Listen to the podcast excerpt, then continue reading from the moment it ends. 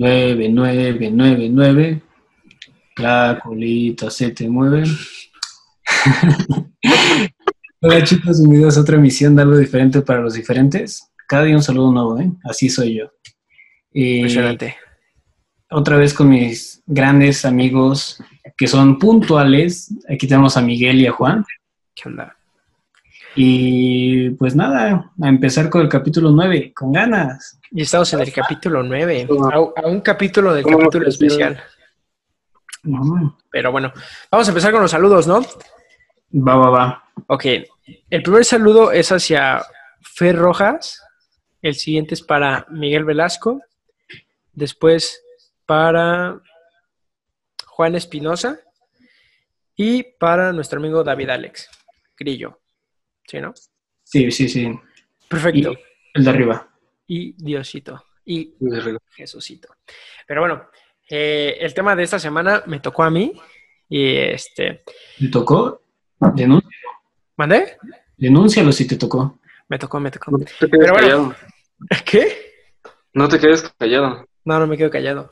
Este, pero bueno, yo les voy a hablar de dos personajes de la mafia esta semana. Así que pues, el primero, les voy a decir unas frases de él, a ver si, si lo conocen y saben de quién estoy hablando, ¿vale? Ok. Ok. Es, no confundas mi, amabilidad con debilidad. Soy amable con todos, pero cuando alguien no lo es conmigo, la debilidad no es algo que recordará sobre mí. ¿No les suena? No. Tal vez la Me siguiente. suena como el, me suena como el, me suena como el panqué más dulce de la, de la panadería. Por ahí va, por ahí va. También es mafioso, acá peligrosón, ¿eh? O sea, sí, por ahí va. Tal vez la siguiente la, la conozcas más. Vamos a ver a quién le apesta más la mascota. no, esa no la dijo él, esa la dijo el Brian, esa nada más era para romper la atención. La atención. Ok, ahí les va otra. Cuando vendo licor, se me llama piratería. Y cuando mis clientes lo sirven en Lakeshore Drive, se le llama hospitalidad. Mm, Más o No menos sé. ahí por, te va diciendo por qué épocas fue esto. ¿no? ok. eh, me imagino que es en Nueva York. ¿Es el mafioso? Mm, Es mafioso, pero no es Nueva York. Bueno, sí, se podría decir que sí, pero no, no es donde se hizo conocido al 100. Quiero, quiero creer que es de la época de los 30, ¿no? Un poquito antes, poquito, o sea, literal 10 años antes, pero sí, más o menos por ahí, la edad de la prohibición. Pero bueno, ahí les va otra. Ahora sé por qué los tigres se comen a sus crías. ¿No? Verga, güey. No, no, no, no. No. Ahí les va la última. Ustedes pueden conseguir más con una palabra amable y una pistola que lo que puedes conseguir con solo una palabra amable. Verga, güey. La neta no tengo ninguna idea. güey. Pues bueno, estas frases fueron dichas por el enemigo público número uno, conocido como Scarface, sobre el nombre que, por el cual se le conoció a Alphonse Gabriel Capón. Mm, Él nació ah, en... ¿Mande? Es streamer, ¿no? ¿Eh? Ese es streamer, Capón. Capón, Al Capón, sí. Ah, ok. Pero este es otro, este es otro, este es un mafiosón. No tan famoso. Pero bueno, eh, a Capón o sea, este, nació en Brooklyn, Nueva York, en 1899. Sus padres habían emigrado desde Italia con la esperanza de que sus hijos tuvieran un buen futuro, ¿sabes? O sea, como persiguiendo ese sueño americano. Su padre, El famoso sueño americano. El famoso sueño americano. claramente, su padre, Gabriel Capón, era un humilde barbero y su madre, Teresa Roila, era pues, costurera, era, era gente humilde, o sea, eran pobrecillos. Pero bueno, Al Capón abandonaría los estudios en quinto año este, de la escuela a la edad de 14 años para después irse a trabajar a diferentes lugares. O sea, el güey siempre fue como jalador, ¿sabes? O sea, siempre andaba como buscando hacerse de su dinerillo. Pero andaba en el jale, ¿no? Ajá. Este, uno de sus trabajos fue en una tienda de caramelos situada en la bolera de Brooklyn. Este, y en esta época, eh, Capón conocería al gángster llamado Johnny Torio. Se le conoce como Papa, Papa Torio o algo así. Mm. No lo ubico. Es viejillo, pues. Este, no es tan famoso, o sea, sí era, sí era importante, pero no era tan famoso como Al Capón. Pero bueno, este Johnny Torio, pues sería, o sea, bueno, Al Capone sería muy influenciado por este señor, al punto de que Johnny Torio se llegaría a convertir en, el mentor de, Al Capone. ¿Ok? Johnny Torio lo introdujo a, varias bandas delictivas juveniles, como The Junior 40 Thieves, Five, Points Junior o los famosos Five Points Gang. Que esta última era la banda más peligrosa de esos tiempos. O sea, era la, la perra de los jovenillos, pues. De eso que dices de Five, ¿es porque eran cinco integrantes o porque eran cinco? Ah, eran jóvenes. Ok, malandros. Eran malandros. Pero bueno. Eran la brosa, ¿no? ¿Mandé? Eran la brosa, ¿no? Ándale.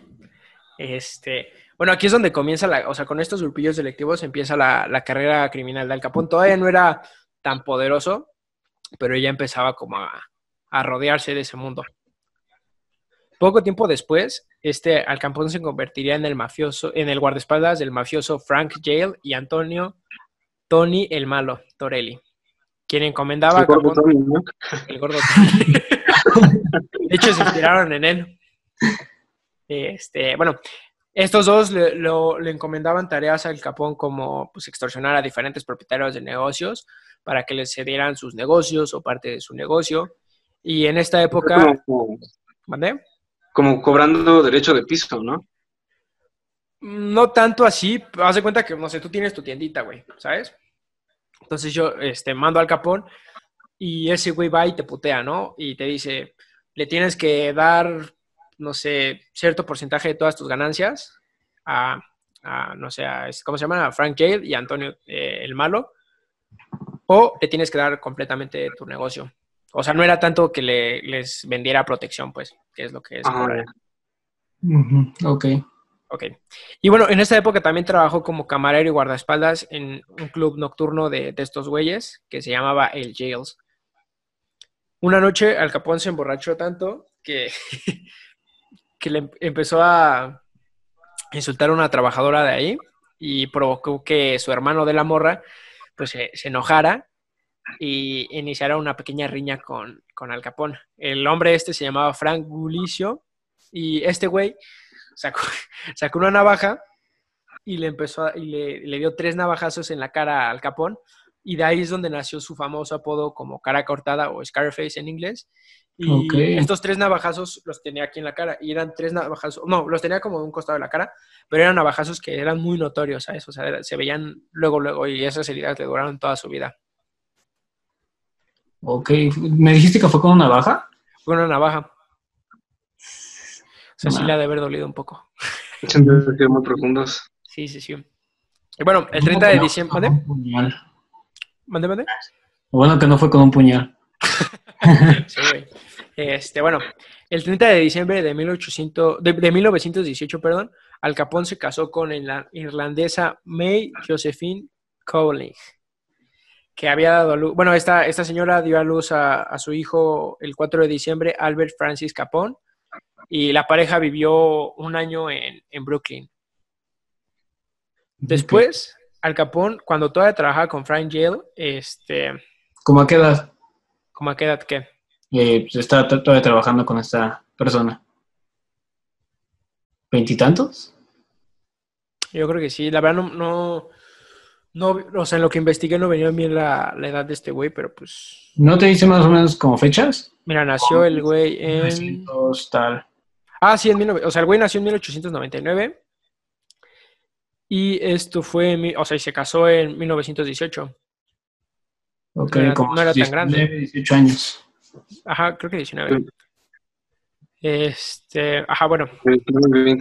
O sea, su ascenso iba bien, ¿no? Porque... Sí, sí, sí, y es que empezó joven, o sea, dejó la escuela temprano, ajá, dejó la escuela temprano y pues como ya había conocido a Johnny Torio, pues este güey lo empezó como a meter a la mafia de, güey, haz esto, haz esto, haz esto. Entonces, pues fue agarrando como callo, ¿sabes? Mm. Este, y bueno, cuando Capón todavía trabajaba para Frank Yale, este, había cometido al menos dos asesinatos, se cree. No, no, se, no se está 100% seguro, pero se cree que al menos había cometido dos asesinatos. Este, y bueno, fue enviado a Chicago en 1919 junto a su mentor Johnny Torio a este Mm, y fueron enviados a Chicago y los metieron como a trabajar a, a la organización de James Big Jim, bueno, James Colosseum, que se le conocía como el Big Jim, que en esa época era el rey del vicio. Oh, Y el rey del vicio era el tío de Torio, de Johnny Torio. Entonces era empresa familiar.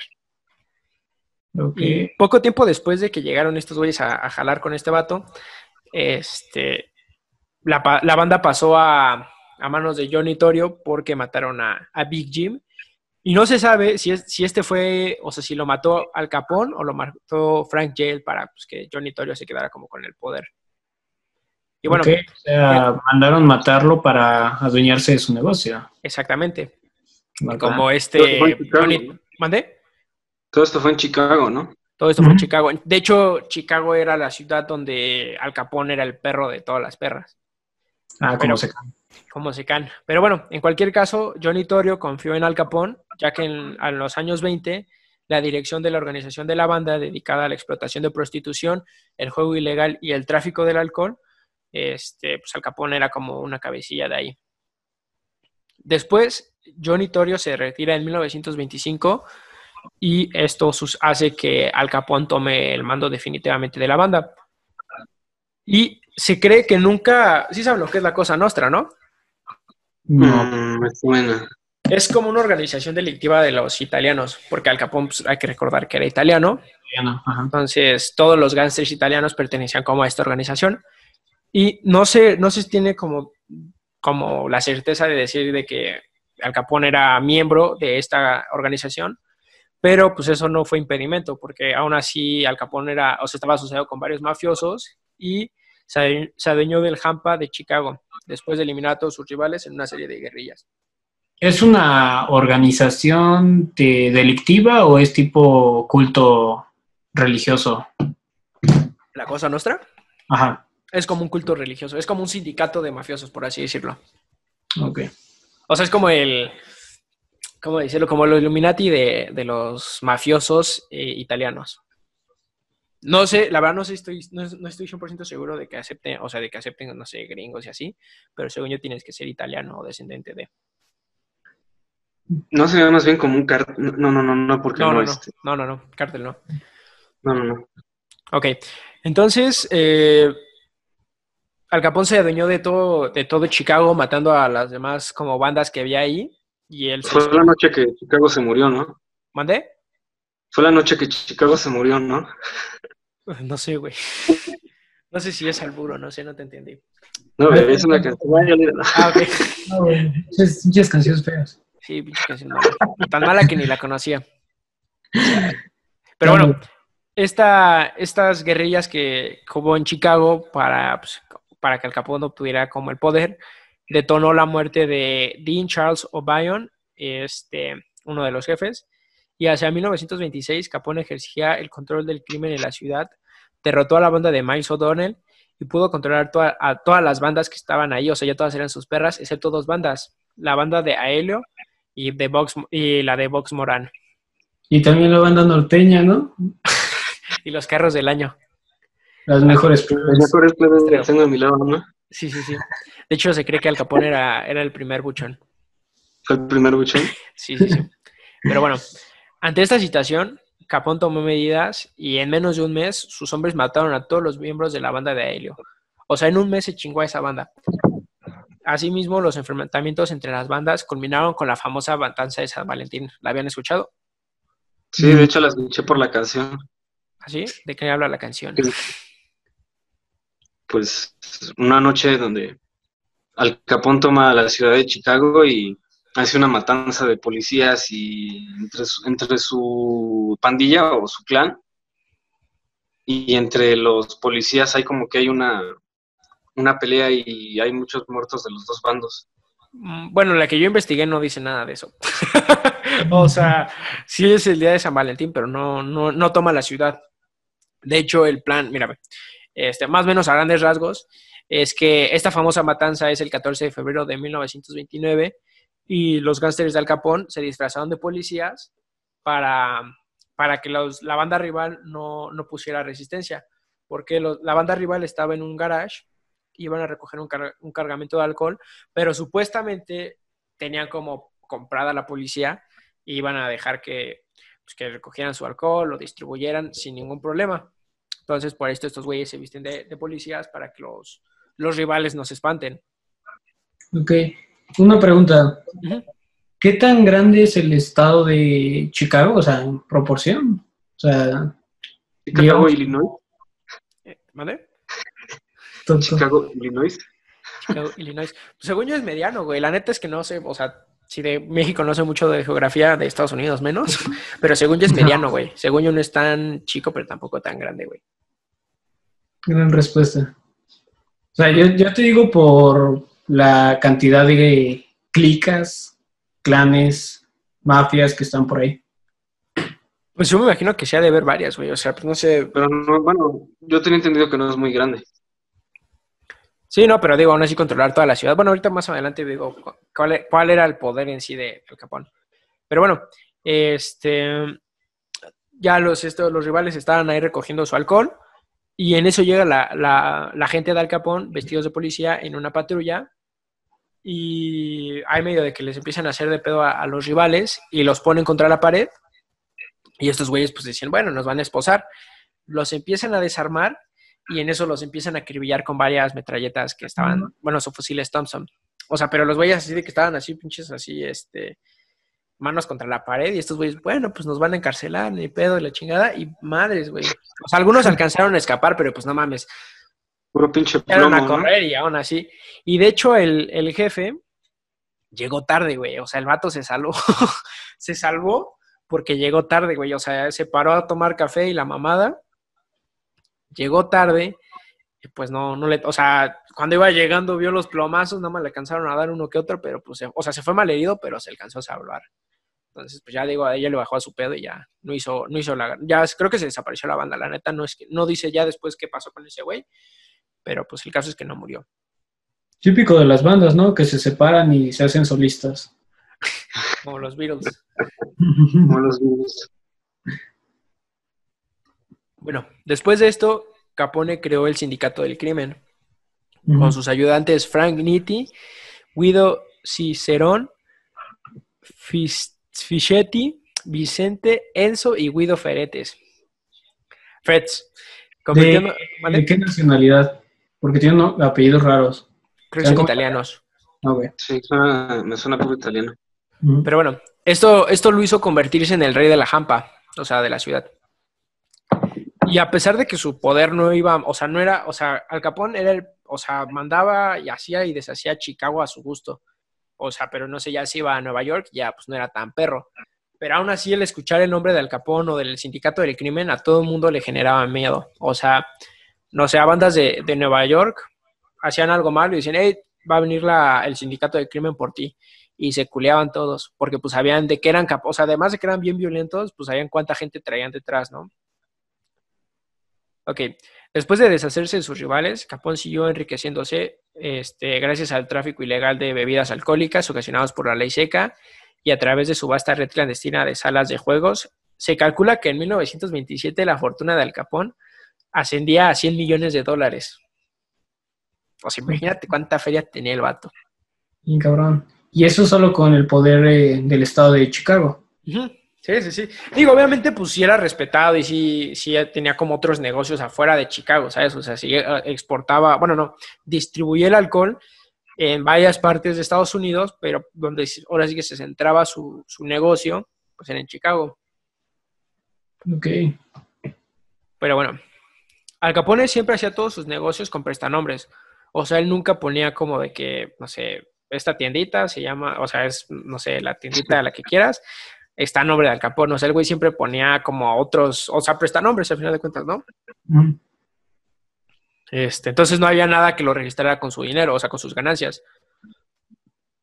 Las... Era como un, este, ¿cómo se llama este güey? Que es este, dueño de varias empresas aquí en México. Slim.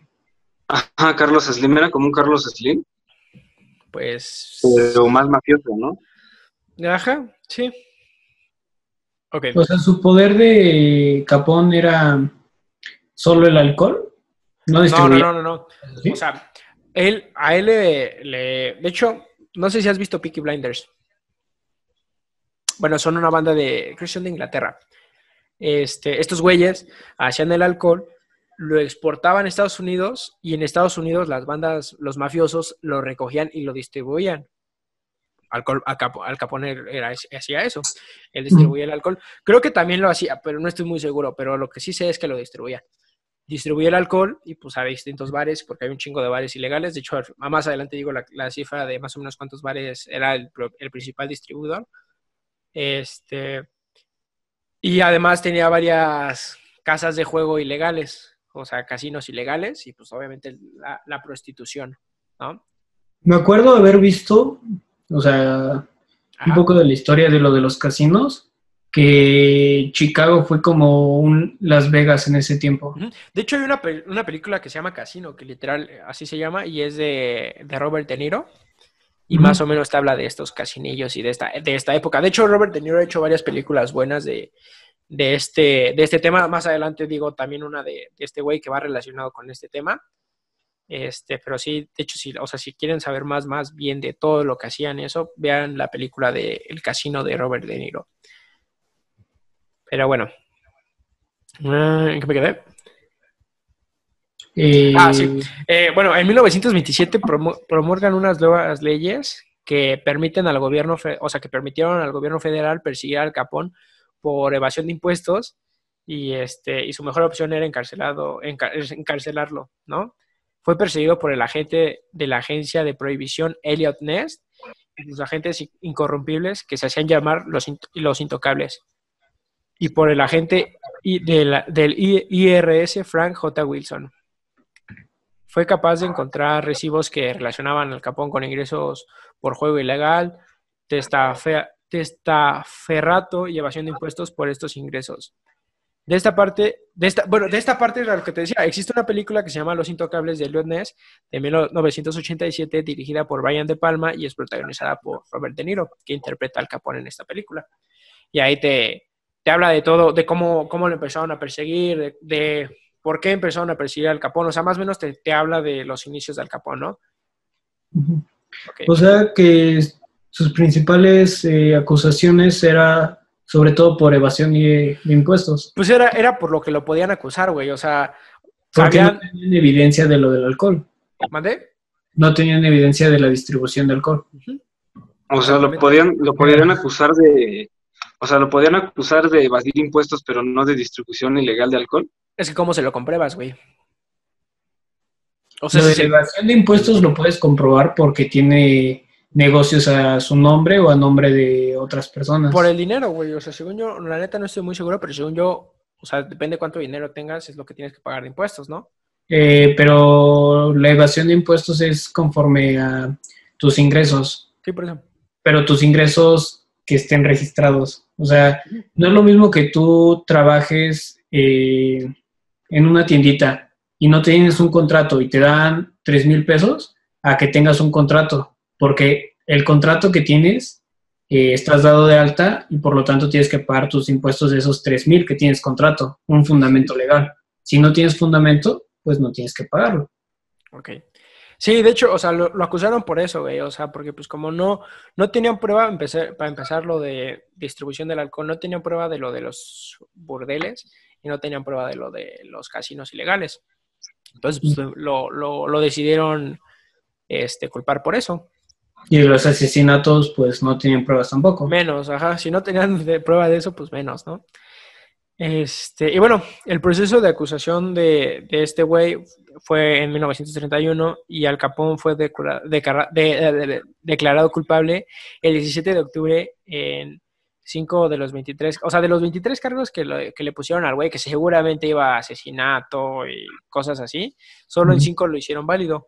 Lo sentenciaron a 11 años en una prisión federal y en un principio fue enviado a una prisión de Atlanta en 1932. Sin embargo, el güey, o sea, el güey era tan perro que inclusive en Atlanta podía seguir manejando su, su negocio sin pedo alguno. O sea, el güey andaba en su oficina de la cárcel sin pedos. Entonces, pues esto hizo que en 1934 lo mandaran a, a la prisión de Alcatraz, si la conocen, ¿no? Sí, la que está en San Francisco, en medio del mar. Ajá, la isla. Entonces, pues lo mandaron ahí, pues ahora sí ya lo tenían vigilado, o sea, ya güey ya se la andaba pelando. Y entonces, pues obviamente, este, su, su imperio pues empezó a desmoronar. Además, revocaron la ley seca, que pues, básicamente era su principal negocio, y pues poco a poco se empezó a debilitar su organización. Bueno, a mediados, a mediados de los años 1930, estando en Alcatraz, era uno de los reclusos más famosos de la cárcel. Capone, ya maduro, comenzó a mostrar signos de demencia, probablemente a causa de la sífilis, sin tratar que contrajo en una, por tener relaciones con prostitutas durante su, su adolescencia. Pasó gran parte de sus últimos años en un hospital de la, de la cárcel este, y finalmente fue liberado en 1939, el 16 de, de noviembre. Este, pues básicamente ya estaba arruinado, ya estaba físicamente muy débil, la mente ya estaba pues medio valiendo verga. Este, y se retiró a su... Tengo, tengo entendido que él fue de los pocos, si no es que de los únicos que se escapó de Alcatraz, creo. No, no se escapó, güey. No, se escapó. O sea, cumplió su sentencia y lo dejaron ir. De hecho, no cumplió, porque pues, lo sacaron antes. Ajá, o sea, lo sacaron antes, pero no se escapó, güey. O sea, sí. Al 34 lo metieron. Ajá, fue legal, o sea, fue legal su, su sentencia. Este, y bueno, pues al final ya cuando salió se retiró a su propiedad de Palm, Palm Island en Miami Beach, Florida, donde pues, se recluyó del, mundo, del mundo exterior. El 21 de enero de 1947 Capone sufrió un derrame cerebral y murió a los cuatro días después de neumonía. Lo encontraron pues ya muerto en su bañera y fue enterrado en el cementerio de Mount Olivet y trasladado al cementerio de Mount Caramel en el oeste de Chicago, junto a los restos de su padre y de su hermano. Y ya así acabó. O sea, murió como a los 50. Y bueno, yo decidí hablar de este tema porque digo, además de que la vida de Al Capone se me hace muy interesante por todo el poder que logró este, en, la, en la ciudad de Chicago, o sea, aquí es lo que te decía, había 10.000 bares clandestinos en, en, en, Chicago. ¿De cuántos crees que era pues el principal proveedor? ¿Un 30%? El 100%. No, no. El 100. O sea, todas. Todas eran el principal distribuidor de alcohol. O sea, estaba cabrón el güey. Y toda su vida Al Capón se hizo pasar por un respetable hombre de negocios, porque muy en el fondo a él le hubiera gustado pues ser eso, básicamente un hombre de negocios honesto, pues respetable, ¿no? Este, y esto hacía que gran parte de su dinero lo donara siempre a la beneficencia, como más o menos lo hacía en su época Henry Ford y así. O sea, aparte de ser mafioso, se podría decir que era un hombre caritativo, ¿no? Un filántropo. Mm, sí, sí, sí, sí. Porque le hubiera gustado ser así, o sea, le hubiera gustado que todo su dinero que hizo, todo el poder que tuvo, pues le hubiera gustado haberlo hecho de manera legal. Este. Y bueno, este también recientemente se estrenó, de hecho se acaba de estrenar una película de, de él que se llama Capón y es protagonizada por Tom Hardy. O sea, vi el tráiler y pues me, me, me, llamó bastante la atención este, ese tema, porque la, verdad, si tienen la oportunidad, creo que ahorita las que están estrenando las tienes que comprar, ¿no? ¿Y en dónde? Las películas que están estrenando. ¿En, dónde? Creo que en Cinépolis. En Cinépolis eh, vi no, no, 50% en Cinépolis Click cada estreno. Ajá, según yo las tienes que comprar. No están caras, están como 20 pesos. No, la neta yo no, no, no he usado la plataforma de Cinepolis. Bueno, pero si, tienen la oportunidad, vean la de, la, se llama Capón, es, no, Capone, que es, es de Tom Hardy, digo, el actor es muy bueno, y la verdad la película se me hizo súper interesante, o sea, la vi y te va, según esto te va, o sea, digo, lo que yo les conté a grandes rasgos, esto, estos güeyes te lo van a contar pues todo bien, o sea, de cómo era violento el güey, porque el güey era, o sea, modo diablo siempre, ¿sabes? De hecho, la demencia en la cárcel estaba más cañona que, la, que cuando estaba en las es que, es que demencia en la cárcel se refieren a que pues, el güey veía cosas y andaba ahí medio valiendo verga. Ah, ya, yo imaginaba de que, eh, no sé. O sea, sí era agresivo, sí era agresivo, o sea, sí, pero no era tan. O sea, en la cárcel hay uno, no me acuerdo cuántos güeyes mató con un bat a unos jefes de la mafia, güey, porque no sé qué mamá hicieron y le empezó a dar de batazos. De hecho. Ajá, de hecho, se rumora, güey, que que si tú le mencionabas al Capón de que, no mames, tu dinero lo haces por putas, o sea, por el tráfico de, de borritas, ¿no? El güey se emputaba tanto porque el güey quería, digo que el güey quería que todo el mundo creyera que era un gran empresario, de que es súper honesto y así. El güey se emputaba tanto, güey, que si te atrevías a hablar mal de él o decir que su, su, su dinero no era limpio, güey, el vato te, te mataba, güey, así nomás. No ves. Sí, güey, o sea, el güey era un modo diablo siempre, güey. Pero era muy inteligente, güey, o sea, logró hacer un imperio bien cabrón. ¿Cómo cuántos eran sus integrantes de la mafia? ¿No dice? Pues no, pero, güey, básicamente era todo Chicago, güey. O sea, tenía un ejército personal casi, casi, güey. Así. Pero, O sea, de hecho, este, en su nómina no nada más estaban sus mafiosos, güey, ahorita que me acordé. O sea, para, para él había trabajando, estaban trabajando fotógrafos, o sea, la gente de, de prensa trabajaba para él, policías trabajaban para él y políticos trabajaban para él, güey. O sea, el güey controlaba, digo que en, todos, en todas las ramas de poder tenía alguien infiltrado, güey. Y tenía gente que trabajaba para él, güey. O sea, el güey, digo que, digo que era dueño de Chicago en ese momento, güey. Simón. Pero bueno, vamos a hacer nuestro primer bolillo, ¿no? Ajá, un Va. bolillo. Bolillo, bolillo. Y bueno, ya estamos de vuelta de nuestro gran bolillo. Así que, pues vamos a seguir. Ahora les voy a hablar sobre otro. Este no fue gángster como tal, pero sí fue un delincuente. Este se llama John Digler. Este, este se llama John Digler. ¿Lo conocen? ¿Han escuchado No. hablar de él? Bueno, John, John Herbert Digler fue un asaltante de bancos estadounidenses considerado como uno de los tantos íconos de la cultura popular en este país. Su fama se debe a la, a la idea que se hizo de él, que haz de cuenta que sus procedimientos como ladrón era la, este, mm, eran, eran, eran tan rápidos y efectivos sus procesos en la manera en la que escapaba de la policía y en la que hay una manera en la que escapa en la cárcel que más adelante les voy a hablar, que neta es una mamada. Este, y por esto este güey se hizo tan famoso en su época y todavía. Este, bueno, sus hazañas junto con la de otros asaltantes de la época, más o menos como Bonnie Clyde y Kate Ma Baker, llamaron la atención de la prensa estadounidense y de sus lectores durante la década, la década de 1930. Su popularidad lo ha convertido en una leyenda y a pesar de haber sido uno de los ladrones más buscados de su tiempo, es muy famoso todavía. De hecho, hay una película de él que se llama Enemigo Público, que es de Johnny Depp. Ah, sí. ¿Sí la has visto? Sí, sí, lo he visto. Ya no me acuerdo, pero sí lo vi. Es este güey. O sea, todo lo que hables, la verdad es una película muy perra. Este, de hecho, la vi hoy, por eso también decidí hablar de, este güey. Este, porque es muy inteligente y la manera en la, les digo, la, manera en que planeaba todo era pues, casi casi precisión de cirujano siempre, ¿no? Bueno, vamos a hablar más o menos de él. Él nació el 11 de mayo de 1903 en Indianapolis, Indiana, Estados Unidos. Y sus padres fueron John Wilson Digler y su primera esposa de este güey, que se llamaba Mary Ellen Lancaster. Este, se alistó en la Armada de los Estados Unidos, pero desertó a los pocos meses, por lo que fue dado de baja de, este, sin honra militar. Después regresó a Indiana, donde se casó el 12 de abril en 1924 con su novia Perry Ethel Obius, de solamente 16 años. O sea, el güey era una saltacunas profesional. Eso, Y- perro. y bueno, es- se casa con esta niña por, este, pues por intentar asentar su vida, por hacer su, su familia y todo ese pedo.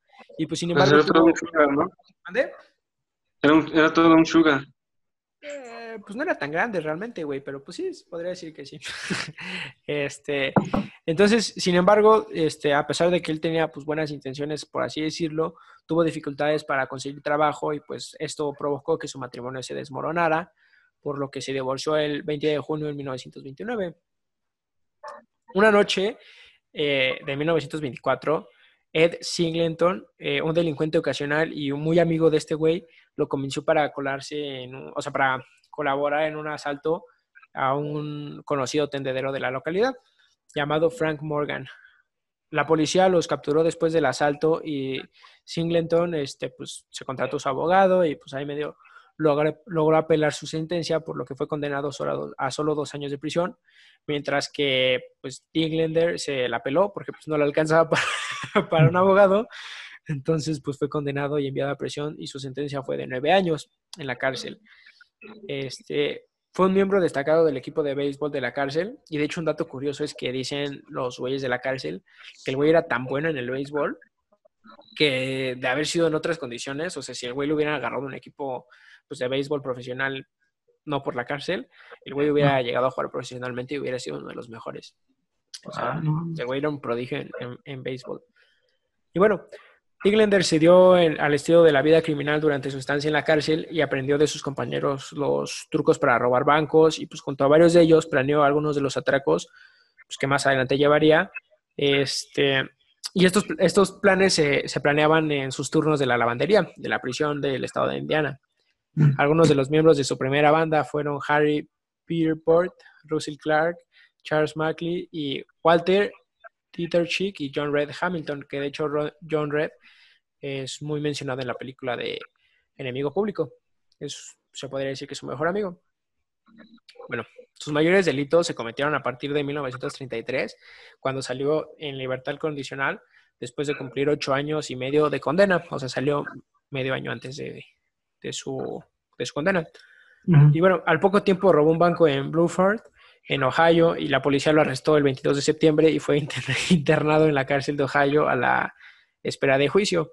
Cuatro días, cuatro días después, este, algunos de, su- de sus amigos, este, Harry Pierpont, Russell Clark, Charles Markley y Harry Clupperland, se, se escaparon de la prisión del estado de Indiana, se presentaron vistiendo, o sea, se escaparon, se robaron unos, unos uniformes de sheriff y fueron a la prisión donde estaba este güey, se hicieron pasar por los policías y se sacaron al vato este, güey. Sí me acuerdo de esa escena, estoy cabrón. Entonces, este, bueno, para esto, pues un- el sheriff no les creyó y este, les pidió su, cre- su credencial y uno de los criminales sacó un arma y le disparó. Y este, y entonces cogieron las llaves de- del sheriff y este, encerraron a su esposa del sheriff en una celda y se fueron corriendo. Ah, qué culero. y bueno, la banda de Dinglander robó varios bancos. En estos atracos había, había muy pocos muertos, por decir, en muy pocos asaltos había muertos. O sea, casi en todos no había ni una baja, ni heridos, ni nada. Eran muy limpios en ese aspecto. Este, y el público que le- leía las noticias, este, este, ah, molest- o sea, bueno, los banqueros se molestaban, pues porque básicamente pues, andaban chingando y la gente lo, lo veía como, como un Robin Hood, ¿no? Porque, O sea que da- donaba todo su. Bueno, no, donaba- no todo, pero sí a veces sí daba más, o sea, sí a veces sí le daba la- dinero a la gente. O sea, O sea, de lo que robaba le daba a los pobres. no a los pobres, pero a la raza. O sea, al que se fuera encontrando, creo. Eso no lo especifica bien. ¿Y se va haciendo fuerte en Ohio o en otros estados? Este güey fue, o sea, en todo Estados Unidos. Calma. Ujú. Y bueno, entonces la gente lo empezó a idealizar. Ah, bueno, y ta- también la gente lo veía como, como, un, como un héroe porque estaban este, pues, recesivos a los efectos de la Gran Depresión de los bancos. Ujú. Este, y bueno, ¿Más o menos en qué año? ¿vale? Más o menos en qué año. Esto fue en 1933. Ajá, 1933. Ok. O sea, era contemporáneo a, Ajá. Capón. Ajá, más o menos estaban pasando a la misma época. ¿Nunca, nunca llegó a tener pedo con él? No, no, porque pues, se, dedica- se, se dedicaban a diferentes otro- cosas. Ajá, era Ah. otro tipo de trabajo. Ajá, porque pues Al Capone era pues distribuir alcohol, este, casinos ilegales y todo eso. Y pues este güey solo le robaba a los bancos. O sea, este güey meramente a los únicos que chingaba eran a los banqueros. No se metía porque en ese entonces estaba la depresión del 29, ¿no? Que fue la gran- más grande depresión. Exacto. Entonces, pues a los bancos les andaba dando en su madre este güey, pero rico. Este, entonces, pues la gente lo empezó a hacer, lo, lo empezó a identificar como un ladrón justiciero y como con notable estilo personal, porque el güey acá siempre andaba bien vestidito y eso, ¿no? Este, los números de la banda parecían ser discretos en cuanto a la violencia utilizada en sus robos, a pesar de que después del rescate de su líder, se, este, sustrajeron todo un arsenal de armas de la policía de Auburn en Indiana. Luego, el 14 de diciembre, John Hamilton, uno de los miembros, disparó y mató a un agente en Chicago. Y unos meses después, durante un tiroteo, la banda mató al, al oficial William O'Malley en el robo al primer Banco Nacional del Este de Chicago, en Indiana. Este, la banda se trasladó posteriormente a Florida y subsecuentemente a Tucson, Arizona. Y ahí, el 23 de enero de 1934, ocurrió un incendio en el Hotel Historic Hotel Congress de Clark y Markley. De hecho, también sale en la, en la película. Sí, y me acuerdo que su clica, su clan, era muy, muy pequeño. Ajá, no eran muchos, pues eran, yo creo que... Como 10, ¿no? Menos, menos, eran menos. De hecho, a ver, déjame te los cuento rápido. Mm.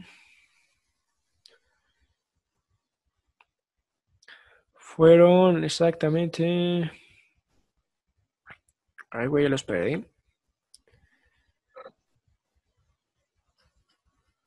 Mira, son uno, dos, tres, cuatro, cinco. Y ese güey seis. Ah, no, no. Serán bien poquitos. Este, bueno, este, después de este, este incendio, este, se, se, escondieron utilizando nombres falsos. Los bomberos los reconocieron por sus fotografías y pues la policía los arrestó, al igual que Dillinger y Harry Peter Se les encontraban varias armas y más de 25 mil dólares en efectivo que representaban una fortuna para la época. O sea, si traías 25 mil dólares eras slim casi casi. Y me acuerdo que, que había muy poco dinero en movimiento, pero ese poco dinero en movimiento tenía un gran valor. Ajá, o sea, el güey pues, tenía un chingo de feria, ¿no? Entonces Dillinger fue llevado a la cárcel de Crown Point en Indiana a la espera de su juicio por el asesinato del policía O'Malley, muerto en el tiroteo del robo del Banco del Este de Chicago. Las autoridades alardearon mucho de que la prisión era prueba de fugas, o sea, básicamente que si te metían ahí, ahí te morías casi, casi, ¿no? Pero el 3 de mayo, eh, el 3 de marzo de 1964, Dillinger utilizó uno de los trucos más cabrones para escapar, que esto era lo que les mencionaba al principio. ¿Cómo creen que escapó? En un carrito de lavandería. No, esa, ah, se le ocurrió años después a un mexicano. Ok, eh, haciendo un túnel. Al mismo mexicano se le ocurrió eso, pero no. Eh, es, es, literal salió por la puerta principal. Permiso para salir. Me imagino, que, me imagino que sus panas fueron por él, ¿no? Mm, no. Está muy pendeja la forma. ¿No se imaginan? Le hicieron pie de ladrón y se saltó. No, güey. No, no tan pendeja. O sea, por ser una cárcel como cosa techada. Se chingó a un guardia y se puso su ropa y así salió bien vergas, ¿no? No, güey. Bueno, la manera en la que escapó es que talló un objeto con forma de pistola en un material, aún sin especificar, que se cree que sea una barra de jabón o un pedazo de madera, Y, usó esa arma para, o sea, hace cuenta que encañonó, te sale igual en la película, encañonó un, a un guardia poniéndole la pistola en la espalda y así haciéndolo creer que era una pistola real. Y pues le fue abriendo paso el, policía, fueron ahí de que, hey, tú ábreme la puerta. Y así los fue encañonando y pues los fue, los fue agarrando y se robó un chingo de pistolas. Y este, y pues a los guardias a todos los metieron en una jaula para que pues su proceso de huida fuera más fácil, ¿no? Después de, haber hecho todo ese desvergue de hacerles creer que tenía un arma, Dillinger escapó del auto del sheriff Leon Holly, que era un Ford B8, que el Ford B8 en esa época era un puto botezote. o sea, se escapó mintiéndoles a todos. Se robó unas armas, se burló del, Estado porque el Estado dijo que su prisión era, este, pues ahora sí que prueba de fugas. Y más aparte de eso, se chingó el auto del sheriff. no, con un puto, trozo de jabón, ¿no? Sí, o sea, es que te digo que no se sabe si fue un trozo de jabón o un trozo de madera, güey. Pero aunque, o sea, lo que haya sido estaba muy pendejo, güey, ¿sabes? O sea, el güey así, o sea, me imagino al güey ahí estallando su pistoleta y la madre, güey. No sé, no sé qué fue más pendejo, la técnica o los guardias que se la creyeron. Sí, güey, de hecho, en la película te digo que sale esta escena, güey. No te, no te dice que, que la pistola era de madera o de jabón, pero te sale, te saca la pistolita de juguete, güey, y el güey encañonando a todos. Este, y bueno, este... ¿Cuántos años tenía más o menos cuando estaba en la cárcel? Ah, no te lo sé decir, brother, pero pues si nos vamos a las fechas, fue 1934 y nació... Ay, güey. Mm, en 1903. O sea, tenía... ¿Cuántos años, Juan? 31, 32. 31. 30, 31.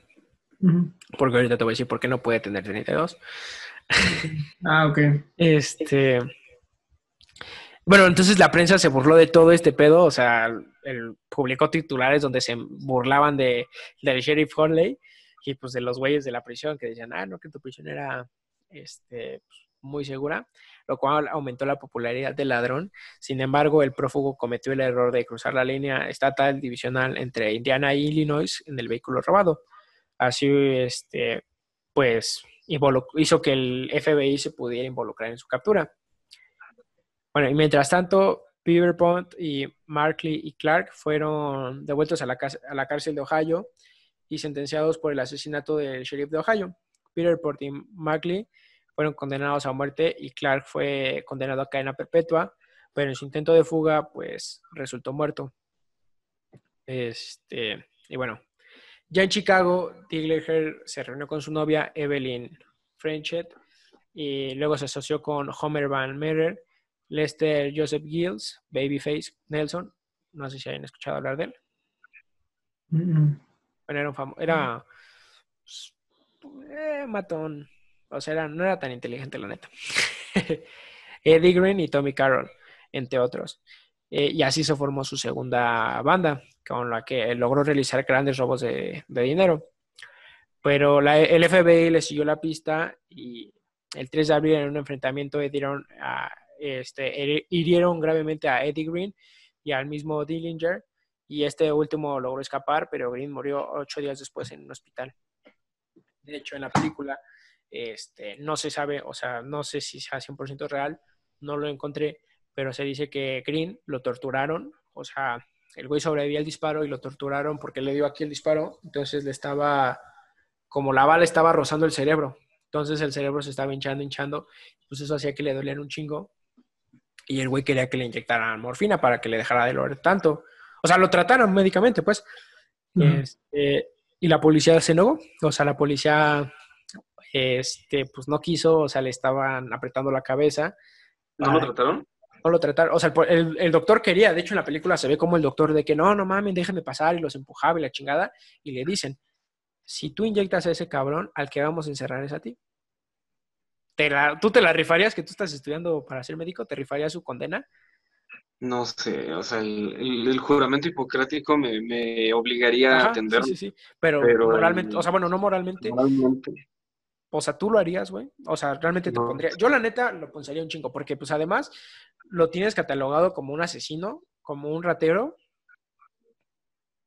Tú dime, ¿te, te la rifarías por ese güey? ¿Qué pasó? No, no, no creo, pero sí lo pensaría. Pues, eh, como en toda profesión, cada profesión tiene su propio código de ética, creo que se llama. Ajá y realmente el código de ética profesional, pues esto me lo platicó una profesora y sí me hizo pensarlo. Dice que eh, el ejemplo que tú dices, si a un doctor le dicen no salves a esta persona que acaba de matar, sí, pues, tú, como, tú como profesionista dices, tengo que salvarlo. Me da igual lo que le haya pasado, lo tengo que salvar. Estoy totalmente Pero mi moralidad dice, hey, tú mataste a uno, pues, yo creo que sería lo más justo que tú también te murieras. Ajá, no, y este güey, o sea, sí iba a morir, güey, ¿sabes? O sea, de cualquier manera sí iba a morir. Lo que quería hacer el doctor era inyectarlo pues, para que no, no sufriera tanto. Pero estos güeyes, los policías, digo que le estaban apretando la cabeza, no lo querían inyectar para que les dijera dónde estaba el, eh, este...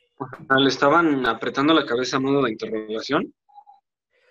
Para que le doliera más. Ajá, es que te digo que la bala estaba aquí metida en su, cabeza, entonces el cerebro se estaba hinchando tanto, güey, que literal hacías así, el güey lloraba, güey. De hecho, en la, en la escena de la película se ve que el güey está así llorando casi, casi, güey, de que no mames, inyectenme, por favor, se los ruego, me duele mucho. Y el güey. Porque si le aprietas la cabeza es como. Ajá, le empiezan a apretar la cabeza así, güey, así. Y el güey empieza a gritar así, ¡ah! y le dicen, dinos dónde está Diglinter. Y pues este güey, pues resistió lo más que pudo, güey. Digo, obviamente, pues yo creo que hasta cierto punto todos diríamos la. o sea, todos rajaríamos, güey. Este, y pues ya al final les dice dónde está. Y este, pues esto provoca, pues que, que días después el enfrentamiento del FBI contra Dillinger, este este, y pues ahí, bueno, eso me estoy desviando un poco. Pero bueno, después del enfrentamiento con el FBI, el, en el que detienen a Eddie Green, este, Dillinger y su novia Evelyn se fueron a Mooresville, en Indiana, donde permanecieron en la casa de su padre y de su hermanastro hasta que, hasta que este güey sanara. Y luego Evelyn se fue a Chicago a visitar a su amigo. Ahí el FBI logró este, rastrear a este güey y se le sentenció por una multa de mil dólares y dos años de prisión. Al poco. No, esperen, me confundí. No, olvídenlo, olvídenlo. Este Eddie no es el que. O sea, esto no, todavía no pasaba. Una disculpa. ¿O sí? No sé, güey. No, no, no, todavía no pasaba. ¿O no, si ya pasó? Buena pregunta. No, no, no, no, todavía no pasó. Ya pasó, ya pasó, ya pasó. Sí, ya pasó. Este, o sea, durante todo este tiempo, este, este güey estaba sufriendo, mientras este güey estaba refugiado en la casa de su novia. Al poco tiempo, Dillinger se volvió a reunir con sus compañeros y se refugiaron en un, en un pequeño lugar llamado Little Bohemia.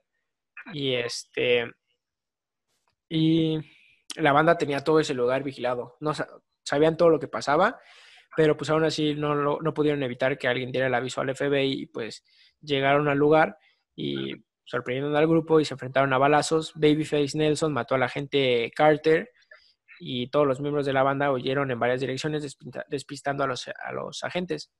Para el verano de 1934, Dillinger volvió a Chicago bajo el nombre de Jimmy Lawrence, consiguiendo un empleo y encontrando una nueva novia llamada Polly Hamilton, que pues, no tenía conocimiento de su vida pasada hasta que un día, de hecho, se pasaban como comerciales este, en el cine con su cara de enemigo público. Y este, pues esta morra se dio cuenta y pues lo traicionó. Porque la morra iban la, habían, la habían amenazado con que si no, no los ayudaba le iban a deportar a, a su país no me acuerdo bien de dónde era, pero le iban a deportar. Entonces, pues Dillinger no pudo llevar su vida anónima por mucho tiempo, este, porque un día saliendo del cine con su novia, pues sería finalmente interceptado por el FBI y pues moriría a balazos saliendo del cine. Que les digo que todo esto fue planeado, y, o sea, fue planeado por el FBI por la novia Polly. O sea que lo estuvieron persiguiendo por varios años. Ajá, y bueno, con el año, con el paso de los años ha sobrevivido el mito de Dillinger por ser un rebelde vengador, reivindicado más por el resentimiento social hacia la autoridad por su contribución al pueblo, que fue nula, realmente el, el gobierno no hizo nada para ayudarlos, al pueblo pues por lo de la depresión esta, y murió muy joven, murió a los 31 años de edad, o sea, murió bastante joven y pues se hizo leyenda por, su, por sus fugas, o sea, porque las maneras en las que se fugaba o se escapaba de la policía en las persecuciones pues eran muy, muy fantasiosas en cierto punto y porque pues nunca, o sea, él, él nunca mató a un civil, o sea, él nunca en ninguno de sus atracos, en ninguna de sus vidas mató a, ningún inocente. Llegó a matar policías, eso sí, pero pues en un enfrentamiento de tiro, ¿sabes? Entonces, pues, eso es lo que lo hizo ganarse un lugar destacado en la cultura popular. Y pues bueno, al final de cuentas, un dato medio curioso es que este güey nunca llegó a tener hijos, que era pues algo no deseado, que no deseaba, pero pues sí quería tener su familia. O sea que su carrera fue como de 15 años, ¿no? Más o menos. O sea, era, ratero, pero honesto, ¿no? O sea, no se Ajá, era, era... Sí, sí, sí. Creo que no, existe esa palabra, ratero. No existe. Ratero no, es... no, yo creo que no existe, pero... Eso. Es un dicho. Este, nada más como dato, hay una frase en que dicen en la película, que me dio un chingo de risa. Este, cuando conoce a su novia, a su novia, este, se me fue el nombre, Evelyn. Este, la morra, el güey le dice, no, o sea, se enamora, dice el güey. Le dice, no, vente conmigo. Este, vamos a ser novios y nos vamos a casar. Y la mamá de la morra le dice, no, pues no te conozco de nada.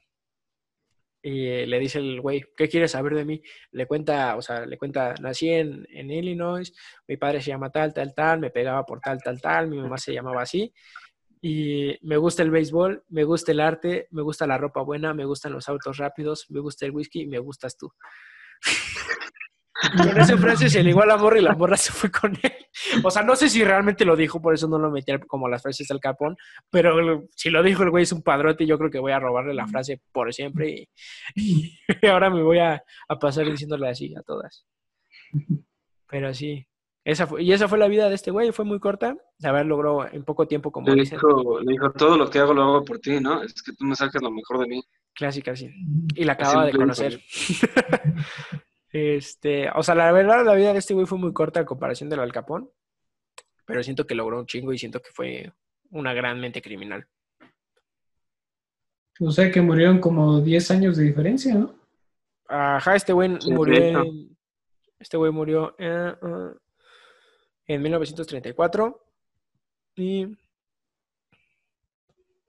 Al Capón ahorita se No, Capón todavía murió después. Ajá, el Capón duró, du- duró más, o sea, el Capón pues murió por, por este, pues por enfermedad, pero... Enfermedad a los casi Bueno, murió de casi en 1947. Ujú. O sea, pero pues sí, Al Capón murió por una enfermedad de sífilis, por, pues básicamente por tener relaciones por el sexuales. chupe, ¿no? No, Ah, no, no, no, no. con, con No, sí, sí, servidoras. Así que Ay, pues. Por la vida alegre, ¿no? Ajá, que tuvo en su adolescencia, porque el güey se casó. El güey, hasta eso creo que le era medio fiel a su novia. Bueno, a su esposa. No se puede ser medio fiel, amigo. Es que No sé, puede. es que no, no, no apareció nada de que fuera infiel. Entonces pues, no es estoy fiel. 100% seguro. Entonces era fiel. Como Juan, Sí, yo soy 100% fiel. como Pablo. Pero bueno, ese es, ese es todo, lo, todo lo que les traía. No sé si ustedes quieran complementar algo, quieran preguntar algo, o traigan alguna noticia. Traigo una pequeña noticia eh, que sí me dio tristeza. Ok. Traigo dos pequeños datos. Ujú. Eh, el día de hoy, eh, Walmart de México compró a...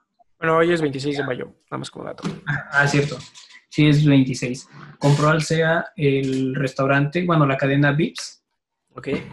Este, ahora se incorpora la familia de Walmart, que es Walmart, Sam's, Bodega Horrera, bla, bla, bla. Creo que es de sus primeros restaurantes, no sé. Y lo veo un acierto y un fallo. El acierto eh, va a innovar totalmente la cadena.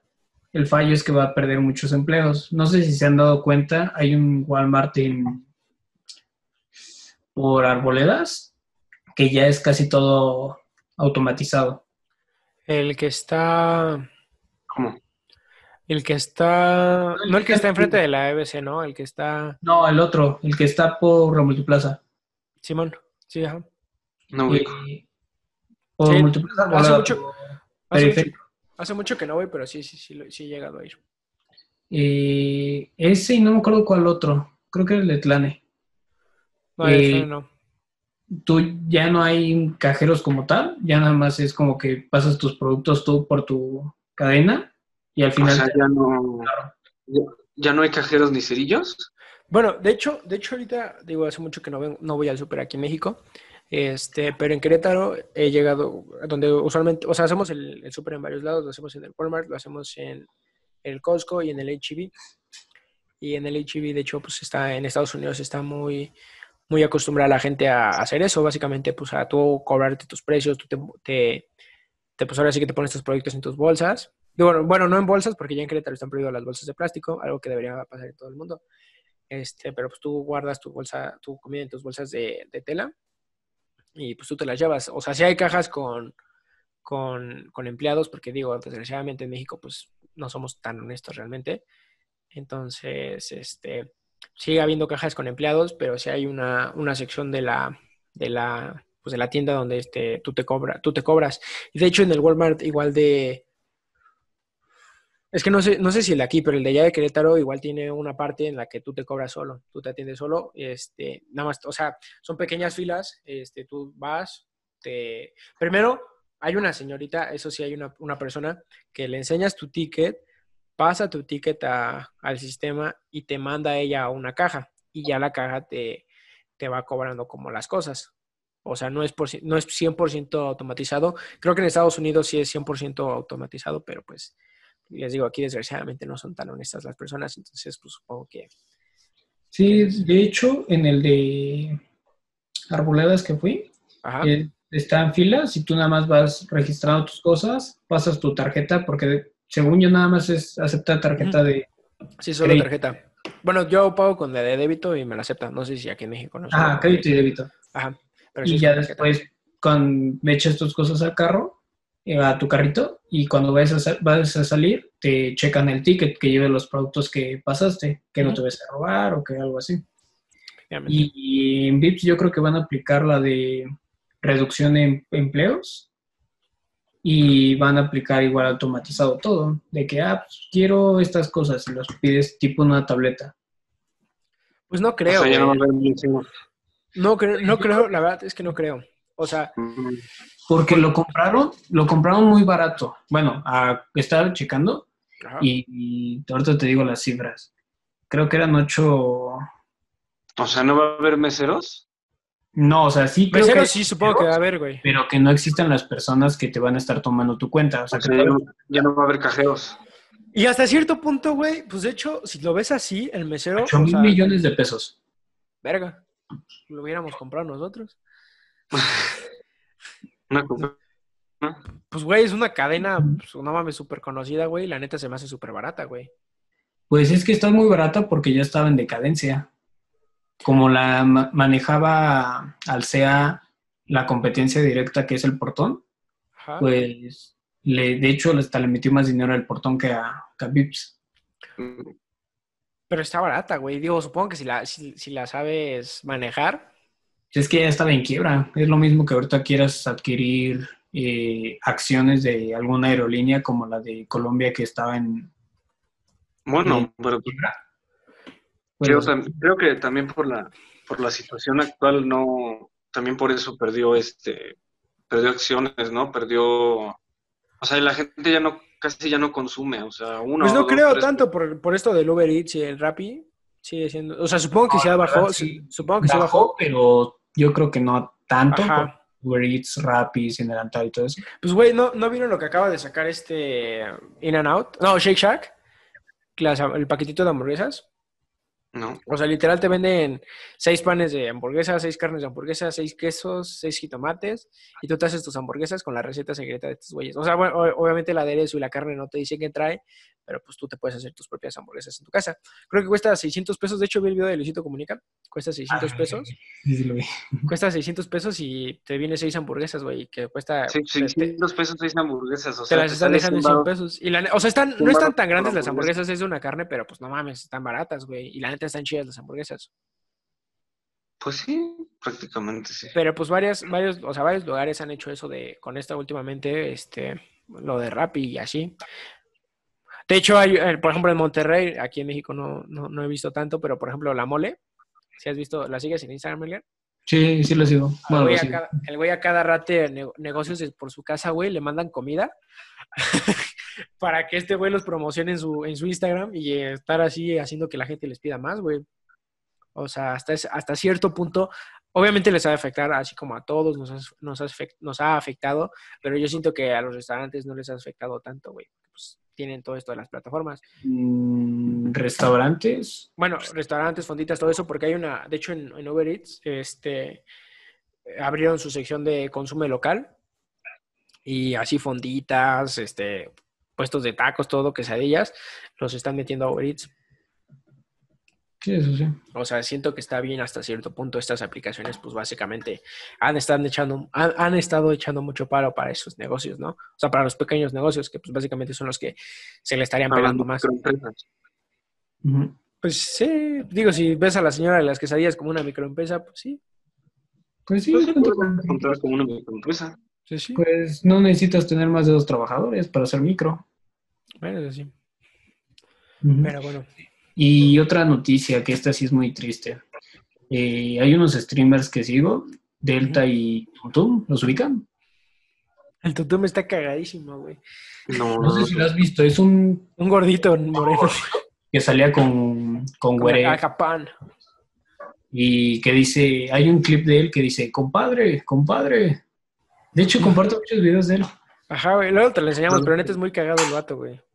El, bueno, el día de ayer, el, bueno, 26 de mayo en la mañana, o creo que fue, fue ayer el 25, no sé, pero fue en la mañana, se metieron a asaltarlo a él y a Delta en Cuernavaca, Morelos, y fueron asaltados a violencia, o cuando arma, Manda armada. mano Mano armada, armada. a mano armada y les quitaron todo. Y son computadoras como de No, 40 son bien caras, güey. mil pesos. Les quitaron todo, neta, todo, todo, todo. Y los amarraron. Y tienen cámaras de las placas de la camioneta y todo, pero pues no creo que sirva para tanto. Entonces sí se me hizo muy objeto lo que les hicieron, güey. Porque no es la primera vez que les pasa, ya los habían asaltado. Bueno, a Tum Tum, a Delta no sé, pero a Tum Tum ya lo habían asaltado. Verga, güey. Sí, güey, en Morelos. Sí, le quitaron neta todo, güey, pero sí, no, ni siquiera he visto si han hecho movimiento en redes. No mames, está de la verga esto, güey. O sea, digo, nosotros hasta eso hablamos mucho de, digo, más o menos tomando este tema, pues hablamos mucho de narcocultura, de, de mafiosos, cosas así. O sea, por ejemplo, yo, de hecho, o sea, lo, creo que lo dije en el podcast de, de en el que dijiste, ¿cu- ¿cómo se llamaba? Narcotráfico, no, Narcos- narcocultura. Ajá. Narcocultura. Que No, yo-. Yo admiro mucho a Pablo Escobar. O sea, realmente yo lo admiro cabrón. Al Capón igual lo admiro. O sea, estos que hablé también los, ya los conocía y los admiro bastante. No admiro el, el hecho en el que, o sea, la forma en la que se ganaron su dinero, pero admiro su, su inteligencia. De hecho, a- al final de, de toda la investigación que hice de las páginas en las que estaba visitando lo de lo del último, lo del ratero de, de bancos, dice, este güey es el claro ejemplo de que la vida pues delictiva es, si lo quieres ver así, bonita, que realmente no es bonita, pero es corta.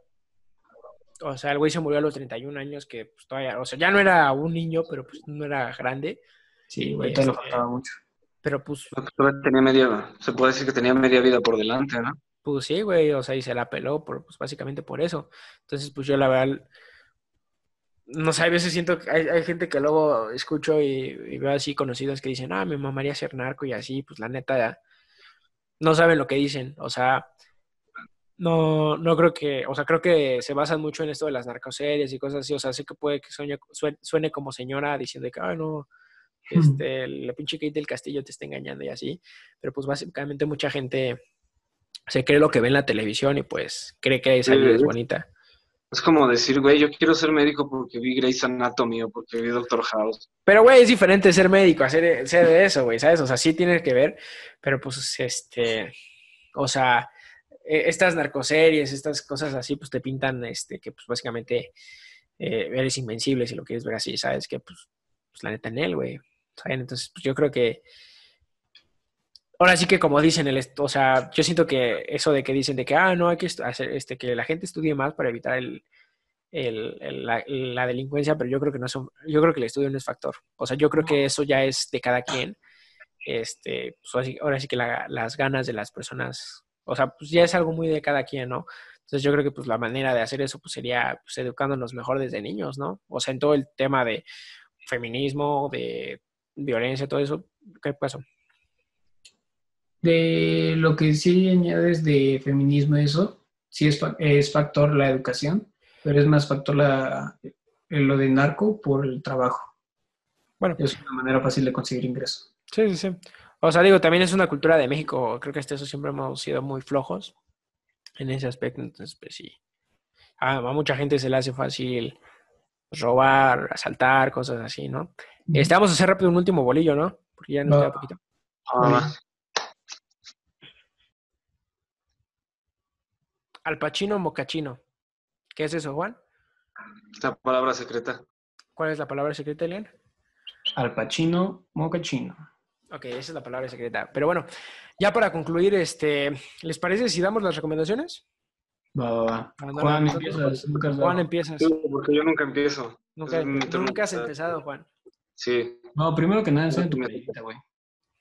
Ah, mi playera, mi armadura. Ujú. Güey, a mí creo que nadie me quiere, güey. Yo no tengo ni una playera así. Así que regálenme una. Este, y otro dato, Juan, me gusta tu barba estilo de chivo. Está chida. Yo no noto tu cara de pendejo. Bueno, pero empieza, Juan, con tu recomendación. Bueno, pues si quieren ver más películas sobre mafiosos o sobre grandes criminales, les recomiendo Camino a la Perdición. Es una película de Tom Hanks. Bueno, actúa Tom Hanks. Es una película que vi hace mucho tiempo de un mafioso y su hijo y el morrito cómo va viendo la vida del mafioso desde muy pequeño. Bueno, no las voy a platicar. Véanlas. Se las recomiendo mucho. ¿Tú, Elian?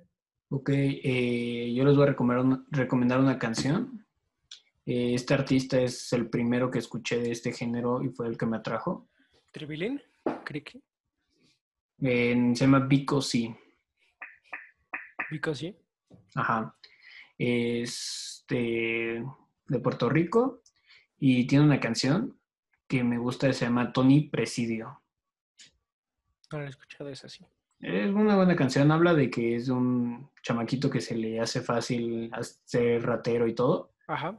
Y cómo, cómo el, pues se vale el lema de el que a hierro mata, a hierro muere. Me suena, me suena, me suena ese tema de canción. Va, sí, el coro es nada más Tony Presidio, to, to, to, Tony Presidio. Creo que sí, creo que sí me suena. no estoy muy seguro. Pero bueno, yo la recomendación que les quiero hacer es para seguir como con el tema de gangsters y eso es la, la serie de Peaky Blinders que ya había mencionado anteriormente. Este, la verdad es una serie muy buena. Recrea perfectamente la vestimenta, todo, todo, todo de esa época. Pues te explica más o menos pues también cómo eran los gangsters. De hecho, se dice que en la temporada que va a salir, va a salir Al Capone.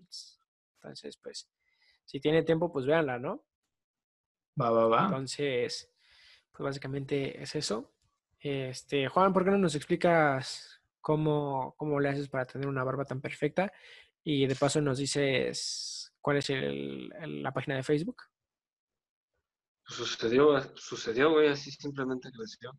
En Facebook nos encuentra como algo diferente para los diferentes. Ok, ¿y en Spotify? En Spotify, eh, eh, en YouTube. Diferente para los diferentes. En YouTube, eh, en YouTube, ¿cómo en YouTube está como los diferentes podcasts. Ok, y para, para, para Spotify, Apple Podcast y Anchor nos encuentra como algo diferente para los diferentes. Una disculpa, este, la verdad estoy un poco atrasado en ese, no he subido el último capítulo, así que los voy a subir juntos. Una disculpa a mis compañeros y a, mis, y a la audiencia que nos escucha ahí.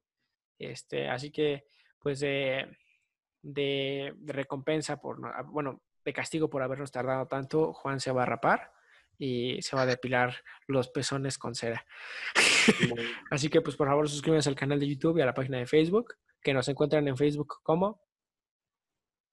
Algo diferente para los diferentes. Y en YouTube como los diferentes podcasts. Así nos encuentran para que vean el video en el que Juan se rapa con cera, se quita la barba con cera y se depila los pezones con cera. Así que pues de mi parte es todo. Muchas gracias por acompañarme en otra emisión, compañeros conductores.